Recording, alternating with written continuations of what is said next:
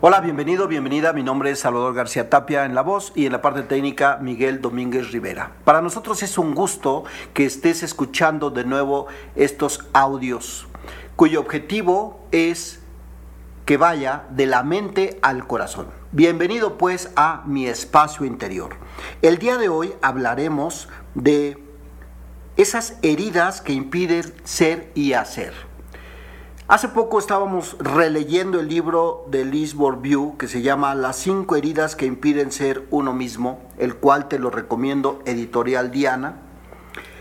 Y observábamos que hay cinco heridas que se van gestionando a través del tiempo. Me llamó muchísimo la atención que hace poco ah, tenía una clienta en consulta que tiene un par de meses de embarazo y le digo, ¿ya eres mamá? Y me decía, no, todavía no nace el niño.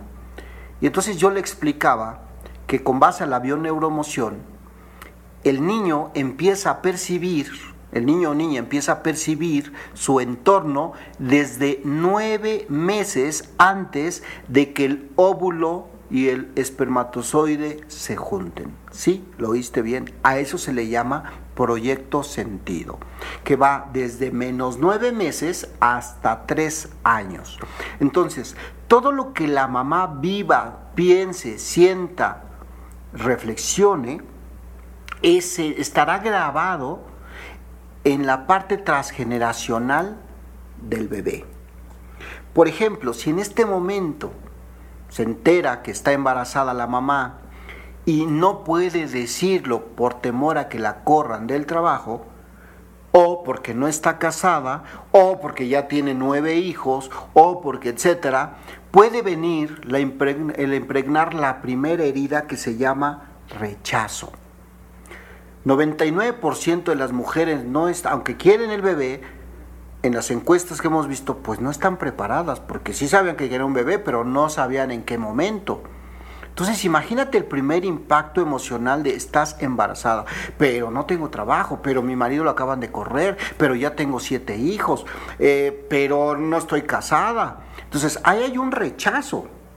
Si este rechazo es constante, será la primera herida que quede marcado en la persona siempre a lo largo de su vida se sentirá rechazado. Es más, la, él mismo o ella misma se autorrechazará. Y su máscara será la parte udiza, delgado. Se refugiará mucho en comer azúcar, vinos, drogas. ¿Por qué? Porque se siente rechazado totalmente. Luego, muchas veces nace el bebé y sobre todo cuando son los primeros niños, y a los 11 o 12 meses llega el segundo bebé, entonces toda la atención que tenía el primero se le va al segundo. Y entonces ahí puede estar impregnada una herida de abandono. Entonces se sentirá en todo momento abandonado, no importante. Y la máscara que tú utilizarás será una persona muy dependiente. En su mayoría de edad se buscará mujeres más grandes que él, un poco más fuertes, que le digan qué hacer, cómo hacer. O en su inconsciente no estará casado con una esposa, sino con una madre. Por eso vemos en el árbol transgeneracional que cuando hacemos el árbol, la fecha de nacimiento de la esposa o del esposo coincide sí o sí con la fecha de nacimiento de procreación con el esposo o con la esposa. ¿Vamos juntos? Sí, o sea, con los padres. Entonces, en el inconsciente lo que va a buscar es ese software del papá o de mamá que no tuvo. A lo largo de los años, por supuesto que los papás, nadie nos enseña a ser papás, entonces a veces vamos a reflejar en el niño aquello que odiamos de los padres. Mi padre me trataba mal, pues entonces lo introyecto tanto que lo reflejo en el niño. ¿No? Entonces me acuerdo una consultante que me decía, es que mi hijo me da tanto coraje que se haga en la cama, tiene ya siete años, y entonces la única manera que he encontrado es que lo dejo sin calzones y le digo a toda la familia que anda sin calzones porque se orina. Bueno, la herida que está impregnando ahí definitivamente es la humillación, porque no hay un acompañamiento amoroso, sino se le humilla se le degrada al ser humano. Y la máscara que va a utilizar es la parte masoquista. Se buscará esa persona, hombres o mujeres en adelante, que lo maltraten, que lo ridiculicen. Tendrá un aspecto un poco gordito, panzoncito, siempre a sí mismo se, despreciará. ¿eh? Siempre dirá cosas como, soy un marrano, ya me ensucié. O sea, a sí mismo se humilla. Ahora, no menos importante, a la edad de entre 5 y 7 años, puede pasar que papá descubra que tenga otro hijo o mamá se va de la casa o simplemente por cuestiones de trabajo hay que dejarlos eh, con la familia y hay un divorcio. Entonces ahí se puede estar impregnando la herida de humillación. La humillación, perdón, la traición. La traición porque se tenía una vida concebida hacia adelante de determinada manera, pero he sido traicionado. Por ejemplo, una vez un consultante me decía, yo me acuerdo cuando mi mamá me llevó a la escuela, me dijo, hijo, vamos a ir a un lugar que te va a encantar, yo voy a estar contigo. Y apenas di un paso a la reja de la puerta, la maestra cerró la puerta, me sujetó de la mano, mi mamá veí que se hacía hacia atrás y yo me quedaba encerrado ahí. Entonces, si, tal vez si me hubiera dicho, oye, voy a ir, te voy a dejar tal, pero no, para mí lo viví como una herida de traición. Y además me hizo mentir porque yo todavía no tenía los seis años. Tuvimos que decir que yo tenía seis años cuando en realidad tenía cinco. Y fue súper importante este caso porque este chico ya tenía 33 años y todavía se comportaba como un chico de una edad diferente. ¿Vamos? Entonces, eso es en idea de traición. Y la máscara que va a trabajar es la de ser una persona muy controladora. Normalmente será una persona, si es hombre, eh, como muy musculoso en la parte de arriba y si es mujer, como con caderas muy amplias. Va a ser muy controladora, que quieres, que lo quiero para acá, todo lo anota, está dando seguimiento a las cosas. Estamos hablando de la parte de la sombra, de la parte oscura.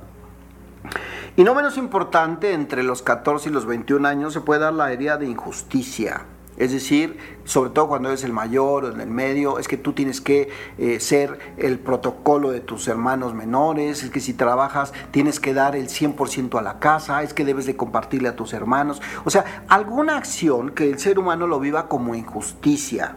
Y entonces la máscara que utilizas es una persona rígida, con fuertes dolores de espaldas. Vamos juntos. Entonces, seguramente cuando estoy haciendo un repaso por estas cinco heridas, tú ya identificaste cuál de estas heridas hoy puedes estar en la sombra.